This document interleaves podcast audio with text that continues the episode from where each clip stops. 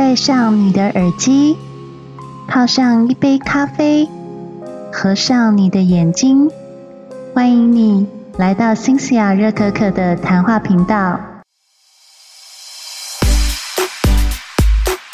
晚安，各位听众，大家好，欢迎回到新西亚热可可的谈话频道。在今天节目开始之前呢，想要跟大家呼吁一下。我的频道在 Google Podcast、Apple Podcast、KKBox、Mixbox 等平台都有我的音频哦。你也可以 Google 搜寻 Cynthia 热可可，也可以找到我的 YouTube 以及其他平台。喜欢我的频道的话，请在频道上方按关注、订阅以及赞助我一杯热可可哦。开始分享今天的书籍之前呢，我想来跟大家分享最近的三两事哦。最近其实辛香还蛮辛苦的，压力还蛮大的哦。那所以，我最近就跑去好几年没有去的南山戏院哦。大家应该知道南山戏院在哪里吧？就是在通化街夜市那边。那南山戏院里面总共有四厅，然后每一厅就播两个电影，记得好像可以随选四部电影，还是几部电影，反正就是随便你看啦。以前是八十块。然后我那一天就心情很郁足，就跑去看了两部电影哦，一部叫做《决战心情天》，然后一部是《失落迷城》。那《失落迷城》不用讲了啦，它就是一个贺岁娱乐片嘛，就山卓布拉克跟布莱德比特，还有那个查克图曼演的。就是搞笑啦，然后我说真的也没什么内容可以分享，但是我觉得比较值得分享的是我很意外发现《决胜星期天》这部日本喜剧电影哦，让我觉得印象非常深刻耶。它这部电影呢，其实是由坂下龙一郎导演执导的，然后它是一个以选举为题材的日本喜剧电影，女主角是宫泽理惠哦，好久不见宫泽理惠以及洼田正孝所主演。那宫泽理惠在里面饰演一个叫做川岛的老议员的女儿川岛由美。那蛙田正孝呢，在里面主演一个议员的秘书哦。他这个议员秘书已经身经百战哦，服务过很多议员，但是他对他的职场就产生一个厌恶的感觉哦。那他自己也不知道这个厌恶感觉跟厌烦感觉是哪里而来的。他在里面名称叫做古村勉。我要先说，宫泽理惠他今年已经五十岁了，可是我初看这部电影的时候，我真的觉得他大概顶多是四十岁的欧巴桑。说四十岁欧巴桑好像也不太好，耶，因为这样好像在说我自己是欧巴桑。但是呢，我必须要说，他真的保养的很好，你完全看不出来他是五十岁，身材皮肤真是保养得宜。宫泽理惠就是在这里面还豁出去，就是演一个完全不懂世事、不知道怎么应对人际关系、也不知道正常险恶的一个选举小白兔哦。所以中间就发生很多他去参加一些选举场合，或是川岛老议员以前的共助会的这些场合哦，他就是讲话心直口快，常常说错话。那说错话的中间呢，就是很多新闻媒体就把它拿来当成一个话题来讲哦。没想到呢，川岛由美呢，她就在这个很奇特的反向经营之下，反而越来越受选民欢迎哦。可是川岛由美呢，她毕竟就是一个千金大小姐嘛，她在这个选举过程当中，她就发现很多是她很不顺眼的地方，比如说她为什么要去讨好那些同好会的人呢？她为什么要去讨好大家呢？然后她在路上还会被一些比较保守派的选民骂，她就觉得很讨厌啊，就会请那个宫村勉出来帮她挡。当那个人肉盾牌，中间发生了很多笑料事情哦。最后他甚至呢，为了不要选上呢，他就跟那个古村勉拟定了一套如何落选的策略哦。但没想到最后呢，他使用这些策略呢，却没有成功哦，反而因为遇到了其他更重大的新闻事件，就把他故意制造出来的负面新闻给盖掉哦。结果最后结果呢，其实是很讽刺的。川岛由美在这么多的负面新闻之下，竟然当选了。所以他就在说，日本在选举政坛上面的一些，不管你是有多少的丑闻啊，或是绯闻缠身啊，最后你就是会莫名其妙因为人气的关系当选哦。中间还有一幕哦，我觉得是非常讽刺的，因为川岛由美呢，她毕竟就是职场小白兔嘛，所以她后来在中间的时候呢。他发现他爸爸呢，竟然在他当选期间呢，跟一个就是政商勾结，而且金额还蛮大条的哦。他在他的那个竞选团队还有共助会的几个成员之下，大家开会讨论要怎么解决这个问题。结果没想到川岛由美竟然发现，现场所有人都知道他爸这个绯闻，只有他本人不知道。甚至竞选团队还要川岛直美假装不知道这件事情，要他开一个记者会去澄清，说他完全不知道他爸爸做这件事情，要他彻底否认。但是川岛直美这时候就仗义直言，就说我为什么要做这件事情？我想要揭发我爸爸。啊但是现场人所有人都阻止他不要这样做，所以这也是很讽刺的一件事情哦。甚至里面还有竞选团队的秘书哦，跳出来提议说：“这个黑锅就由我来背，你到时候就是在记者会发表说，当时你爸爸川岛议员会做出这样的事情哦，其实是由秘书去协调的，所以这个黑锅我来背。”大家就私底下完全就是不理会川岛由美的发言哦，就各自去跟暗装暗奈，就是为了要让川岛由美去当选哦。川岛由美本身是超级不想当选的。所以这中间就发生真的很多笑料的事情，自己是边看边觉得很黑色喜剧，很讽刺。想想我们台湾政治是不是也是如此的搞笑呢？我们台面上看到这些当选议员，是不是也曾经面临到这样子的莫名其妙的状况呢？所以这部戏呢，我就蛮推荐大家私下去找来看一看哦，真的是挺有趣的啦。那我也发现，它好像是今年二零二二年五月上映的电影哦，其实还没有脱离世俗太久，所以大家一定要去看。而且你会发现，哇，宫泽理惠真是宝刀未老啊！不管是什么样的戏剧，她都能驾驭的很好啊，真的不愧是内外兼具的一个女演员。接下来呢，我还要跟大家聊一下我最近我觉得很郁闷、很郁闷的一件事情。我觉得这世代是不是有点变啦？我记得以前在我那个年代的时候啊，如果男生要约女生出来这件事情是像隔层山，然后女生要约男生出来这件事情像隔层纱，以前我们都这样讲，对不对？但是我现在发现事情是完全对调，诶尤其我近几年来在使用交友软体的时候，我更觉得这个现象在性别上有所转换了。我觉得现在被动男越来越多，诶我记得我上一讲好像有聊到说，大家最讨厌的佛系男子之一，对不对？我曾经说过，我自己最讨厌的是被动男生。没错，我最近越来越觉得被动男生让我觉得很无言。大家有没有遇过？比如说跟男生出来吃饭的时候，以前我们那个年代都是，比如说男生要约女生出来吃饭，一定是很紧张嘛，然后会先想好说要约哪一天，然后还要仔细推销，说我提出来这个约会，女生会不会拒绝？然后还要想什么地点、什么时间，是不是要用车子去载他，或者是骑机车去载他？但是现在完全没有。我发现现在就是男女可能谈平等嘛。那我自己其实也是比较偏向于男女平等，但我会认为，比如说要找地点吃饭这件事情。男生也不能全部丢给女生来决定啊！但是我现在遇到所有男生，几乎有百分之五十以上都会交给女生来决定餐厅地点这件事情，这让我觉得有一点不能接受诶，因为我自己是一个比较喜欢沟通的人，我觉得如果让我们来决定地点的话，通常就会遇到一个状况，是到了现场之后，男生就东挑西挑的，或是就会说这个不爱吃，那个不爱吃。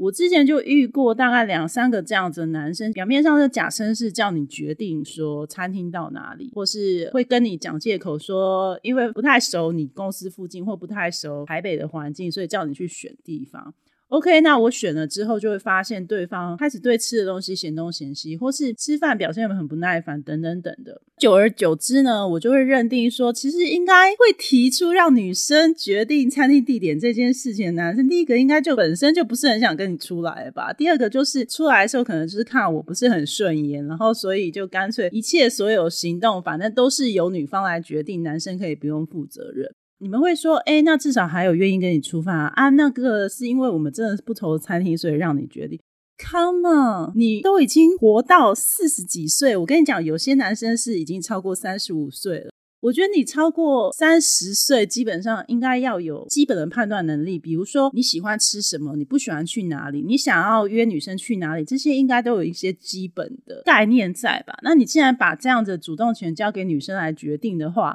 第一个，你在爱情的掌握度上就已经是占下风了啊！很多男生都觉得说，哦，那让女生决定，我尊重她。可是你有没有想过，如果你什么事情都让对方决定的话，对方跟你在一起会觉得你这个人是完全没有主见、没有想法，而且你也很缺乏男子气概，而且也会觉得跟你沟通什么你都说好，什么你都说对，那我们还需要你干嘛？我真的不能理解，所以。我真的劝各位网络上的被动男，你们真的不要出去什么都让女生决定，好不好？你稍微也给点意见，然后双方讨论一下要去哪里。我觉得这是一个，还有另外一个，我最讨厌就是。因为我这个人啊，其实不是那种在网络上面会很被动的。我通常不管是我喜欢你，或是我不喜欢你，我都是保持着一个 open mind 的心态跟朋友聊天、讲话那种态度。所以通常我就会比较主动的会开启话题。可是如果我都已经主动开启话题了，然后你的反应还是嗯嗯啊啊，或是隔了很久，隔了一两天才回我。然后还跟我说，你还是想要继续跟我聊，你只是很忙。我跟你讲，我听到很忙这种话，我真的二话不说，我就会直接反问对方说：“请问你很忙，那我就不忙吗？”我说真的，我也很忙啊。大家听我节目就知道了，我其实每个礼拜都在规划节目，然后我每个礼拜都有工作要做。我绝对是要比忙的话，我绝对不会输你们这些男生。但我认为讲忙真的是一个借口，诶各位被动男。你要不要思考一下，说你现在在交友软体上定位是什么？因为今天你来交友软体就是要认识朋友。那认识朋友的话，第一个你无非就是想跟对方见个面，不然你只是来这边找聊天对象的话也算啦。可是你也可以先跟对方讲说，你就想来找聊天对象，你不想见面，那也 OK 啊。问题是这些被动男这两者都不选，这两者都不表态，那你要女生怎么办？然后你又要在字界上面写说你最讨厌女生嗯嗯啊啊的不回你讯息，然后你自己表现出来态度又是嗯嗯啊啊不回女生讯息，然后遇到女生主动，你又表现跟娘们儿一样，就是要回不回的，好像你身价很高的样子。那请问今天嫌女生被动，你也不要，然后像我这么主动的女生，你们也不回，那请问你们来交友软体是要一个长线态度吗？还是请问你们要不要思考一下，你们来交友软体的目的是什么？所以 OK。如果下次你再被我遇到被动男，不好意思哦，我还是一样删除封锁哦。然后呢，被动男也完全不要再接近我了，因为我他妈的就是讨厌你们佛系的态度。要佛呢，你们就去寺庙去拜拜，去找阿弥陀佛，但千万不要来交友软体浪费我的时间哦。谢谢你们。好，那各位听众已经听我闲聊跟抱怨那么久啦，你们应该很想听到这本书的内容吧？那今天想要介绍的这本书呢，叫做《如果我们无法以光速前进》，作者叫做金草叶，他出生于一九九三年，五相工大化学系毕业的，然后他也获得生化硕士学位。他毕业后就从事小说创作。那这本《如果我们无法以光速前进》呢，里面含了他从开始小说创作以来的七则不同的短篇小说，每一本故事都有它的特色。主要也都是在讲，在未来的地球世界里面，人类发明了许多高科技，开始能够制作赛博格半生化人，开始能够利用太空船在宇宙之间进行光速旅行，甚至呢，开始能够运用光速旅行之下所需要的人体冷冻技术等等等的。在这些故事的背景当中，都有各自独立的一些女性角色。像是面部残缺的少女啊，旅行于太空中的科学家啊，还有把自己母亲心智图上传的女儿啊，等等等的一些女性角色，在这些宇宙当中所发生到的一些事情，透过金草叶非常细腻的科幻小说的手法，不管我们的科技如何进步。这些女性所遇到的生活困境，以及她们所理解的这个世界，对于她们的一些压力，以及她们去理解身边的人的一些暖心故事哦。你读来这一本的时候，完全没有那种，比如说《星际大战》啊，或是看一些像什么《沙丘》啊这样子的一种需要用严肃的心态去看待这些科技背景的背后哦，或是一些人类无法想象的一些未来世界的科幻类的画面哦。取而代之的是，你会看到在这么高度进步的科技背景之下，女性所呈现的一个无奈的角色是永恒不变的哦。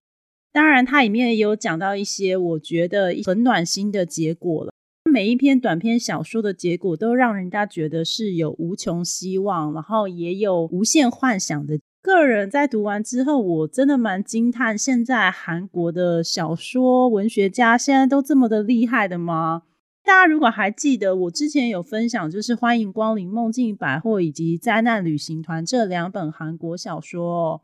那尤其是欢迎光临梦境百货，它开启了另外一种韩国奇幻故事的先端。它写出了跟哈利波特那些故事不一样的一种故事氛围，充满童趣，充满想象力。灾难旅行团又是另外一种感觉，他把人性的鬼局面，以及女主角最后被陷入圈套及资本主义的现实社会中的一些无奈都写出来。所以近几年来，不管是电影或小说作品，我真的觉得韩国人有蛮无限的创意耶。我要讲，我不是韩国人的粉丝哦，我个人也没有特别喜欢韩国韩剧或是特别的小说那类的。但我真的必须要讲，有时候见贤思齐，内自省，看一下人家是怎么去行销他的东西哦。你会发现说，其实同样的东西，用台湾人的角度去写的话，做出来东西反而比较没有那么吸引人呢。我真的大家都可以去思考一下，然后也可以去看一下这本书哦。你会发现说，哇，原来科幻小说还可以用这种方式去写哦，而且写得非常引人入胜，非常的有感情。这本书的标题因为叫做“我们无法以光速前进”嘛，标题刚好也跟里面的一篇短篇小说标题是一模一样的哦，所以我今天就特别来讲述一下，就是我们无法以光速前进的这个短篇小说里面的一些故事介绍哦。我们无法以光速前进。它叙述的是哦，如果我们是超越一个时间的概念的话，我们要如何跨越空间，把我们自己的思念传达给对方呢？里面的女主角呢，叫做安娜。她在这个故事一刚开始呢，她是以一个老人的形态坐在太空的转运站里面哦。刚开始是有一个男人开始接触他，所以你在看这个故事的时候，你本来就单纯以为哦，就是一个老人跟一个男孩在太空站相遇的故事。但越了解这个故事，就越来越发现说，原来安娜她会待在这个太空转运站呢，是有她的原因的。原来安娜她已经活了一百七十年，那她是怎么活下来的呢？安娜在年轻的时候呢，她是一个生化博士，在当时联邦政府以及地球呢，已经可以用太空船去透过制造曲速气泡来达到光速的效果，并且达到在各个行星旅行的能力。有这个世界的架构之下，你会看到就是哦，原来我们未来地球是可以在各个行星系当中去做旅行的。那安娜的老公跟小孩呢？因为在很早以前就发现说，有一个叫做斯伦伯尼亚行星系的一个第三行星呢，非常适合人类居住。所以很早很早的时候呢，安娜就跟她的儿子还有老公约定好说，当她在地球的研究做完之后，他会搭乘太空船去找他们。那请她的老公跟小孩呢，就先去这个斯伦伯尼亚行星系先去定居哦。那安娜她研究的是什么技术呢？她研究的就是人体冷冻技术哦。因为在当时来讲呢，就算是太空船旅行的话，也是需要花上几光年的时间，所以在那个时候，联邦政府就大力支持安娜的研究。唯有在人体经过完善稳定的冷冻技术之下，才有可能把一个人体送到几十万光年后的一个行星系上面嘛，然后人体才有办法对抗那么几十年的旅行过程嘛。不然想想看，你搭一个飞机要花几十年时间，谁搭得下去啊？对不对？所以安娜她就在钻研这样的技术。那这样的技术当然有它的困难性啊。你要怎么就是想一些能够取代身体体液的东西？因为身体体液大部分是水分所组成的嘛。你在旅行过程当中一定会有受到压力啊、重力等等影响。那这些体液呢，就会造成身体皮肤的爆破嘛。所以他就要去想一些可以灌入人体，然后取代人体体液的一些就是生化液体。他主要做的研究是这样子，但是呢，好巧不巧呢，就是他在做这些研究的过程当中呢，联邦政府的一个团队在进行太空船探测的时候，竟然发现太空之中有虫洞。一个概念是，如果宇宙是一颗苹果的话，那虫洞就是把苹果从上咬到下的一颗洞。你可以利用虫洞从一个星系旅行到另外一个星系，而且是用最短的距离跟最短时间来取代现有的太空旅行技术。所以，当安娜所在的地球上面还在使用曲速加速太空旅行的时候，联邦政府的其他探测队竟然发现了虫洞哦。所以，有一些太空学者呢，跟一些相关学者呢，就开始去研究怎么让虫洞旅行变得更加稳定。结果，在安娜进行这几十年的研究当中呢，虫洞旅行竟然轻易取代了原本曲速气泡的这个旅行哦。所以很快的，联邦政府就非常现实的决定，那既然我们可以用虫洞最快的达到其他星系，那我们原本这个太空船旅行的方式呢，就把它舍弃不要，因为原本用曲速气泡的方式要耗费很大金额，然后也要耗费很大的时间去做旅行。很不幸的是，安娜在发表她最终的冷冻技术的那一天呢，她的助理就告诉她说，最后一班可以搭乘到斯伦伯尼亚行星的太空船呢，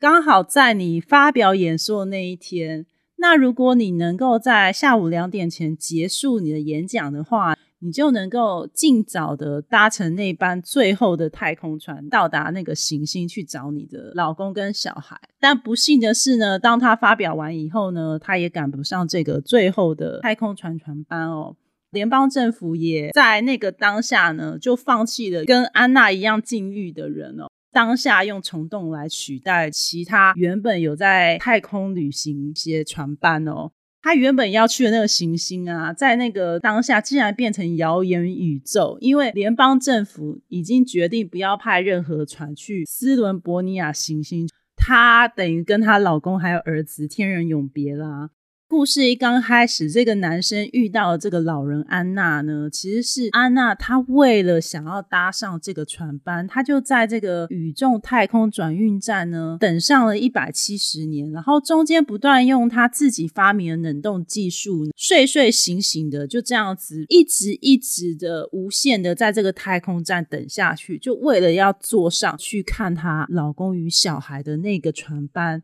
其实安娜心里也很清楚。这个船班他是永远都搭不到了。一刚开始他在太空站遇到那个男孩呢，其实是太空卫星回收站的员工哦。他是为了来劝退安娜的，他想要跟安娜说，因为安娜存在呢，这个太空回收站呢一直没有办法回收回去，因为这个转运站早就已经废弃好几年了。可是就是因为安娜在，所以他们都一直没有办法回收这个废弃站哦。可是安娜却一直固执的留在现场，要等着她想要去的那个船吧。阴错阳差之中呢，安娜就故意骗那个男孩说：“好，那他放弃了，放弃继续等待，他愿意接受联邦政府给他的老年生活一些优惠哦，他要跟他回地球。”结果他就趁着这个小男孩呢处理这个太空站回收事宜的时候啊，就把停泊在这个太空卫星站旁边的太空船就这样开走了，连拦都拦不住哦。可是最让人觉得唏嘘不也就是呢，其实这个太空船并没有搭载任何光速飞行的设备，也没有搭载任何当时曲速气泡的旧型太空船的设备。她就这样直直的往太空飞，往她老公跟儿子所在行星系飞，然后就这样消失在这个小男孩的眼前哦。小男孩最后看到他一眼的时候，是这个老人转过头来跟他微微一笑。他也意识到，这个老人他其实自己也知道他是去送死。也可能就死在这个天空之下哦，但至少她并没有放弃去找她的丈夫跟儿子。故事看完真的是觉得金草叶利用这样子的科技背景之下去写出这个女人对于自己家庭的一些亲情情感，还有她无限的思念之下所做出来的愚蠢行为哦。我们看起来是愚蠢行为，但你想活了一百七十岁的人，其实到最后他自己也知道生命已经没有任何意义了。因为他身边已经没有任何他可以爱的人，所以他宁可决定放手一搏嘛，这是他的一个心态。同时，那篇文章也在抗议政府是随时会为了现有的经济条件以及利益优势之下，会有一些取舍。那那些被舍掉，然后无法再跟自己家人见面的一些弱势族群，又该怎么办呢？这个短篇小说说了很多很多不同的这样子的一个心境故事哦。还有其他故事也让我印象很深刻，比方说，他也叙述了未来，当我们过世之后，我们可以把过世亲人的心智传送到云端之上，未来再也没有坟墓，没有什么灵骨塔，也没有所谓的人的骨灰，而未来我们去见到过世亲人的形式，是看到他们的心智发展，然后以及我们可以透过我们自己对亲人的情感，去唤起那个心智对我们的回应。那个叙述场景就是叙述，你可以看到你亲人生前活生生的那个样。然后那个样子的人呢，也可以跟现实你去做打招呼、互动等等等的。至于那个心智是不是真的是过世的人的心智哦，这个就是在书中呢，大家就可以再去了解一下金草叶的叙述方式哦。这一则故事呢，标题是叫《馆内遗失》哦，他就是在讲有一个女儿呢，她在她母亲生前呢，其实跟她母亲处的非常不好。而且他也不能理解他母亲忧郁症的原因，然后也不能理解他母亲为什么老是亲情勒索他，最后甚至抑郁而终。所以他到他母亲死之前，他都没有再去他母亲的心智图书馆去截取他母亲的心智去看他母亲一眼，是因为他后来被图书馆通知说，呃，他妈妈的心智。还留在图书馆，可是索引不见了。图书馆员找不到他妈妈的心智，但他们很确定他妈妈心智在图书馆里面，这才产生了他的好奇，想要回去再把他妈妈当时留在心智图书馆里面的最后的心智找出来。这个故事也非常的感人，你看到最后，你会觉得他不是在讲一个未来世界，他是在讲一对母女如何在这样子高科技的情况之下，还能有一些情感上的连接。我们可能都会误以为，当科技越来越进步的时候。人类之间也会越来越疏离。可是金草叶它用一个非常暖心的文字角度告诉你，不管我们生在什么样的地球，不管我们生在什么样的环境，甚至高科技的产物之下，我们都无法摒除我们对于人跟人之间需要的相互理解以及支持。这本书呢，其实给我很多的感触。每一篇短篇小说的创意发想都让人觉得欲罢不能。里面还有很多很多不同，在叙述未来世界的科幻故事，都非常符合我们现在对于未来世界的想象哦。你能想象未来你也自己会成为一个机器人吗？或是你能够想象，我们如果需要爱情，或是需要恐惧，或是需要开心这种情绪的时候，这些情绪是可以被做成物质来贩卖，然后你可以握着它就感受到开心或是快乐情绪吗？这些都在他小说里面哦，一一透过金草叶的细腻手法去写出来哦。我非常非常推荐大家可以看这本书，而且这本书读起来不会很困难，反而会让你觉得哇，真的每一个章节都让人家觉得很有创意、很有感触哦。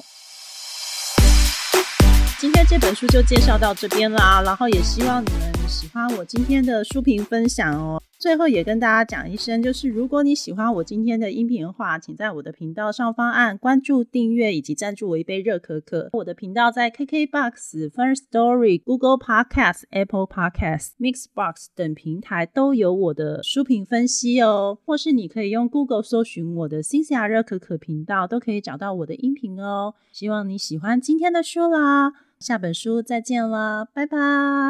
喜欢今天的收听吗？欢迎你在新西亚热可可频道上方按订阅、关注或是赞助我一杯热可可。如果有新的节目，就会及时通知你哦。让我们下期见，拜拜。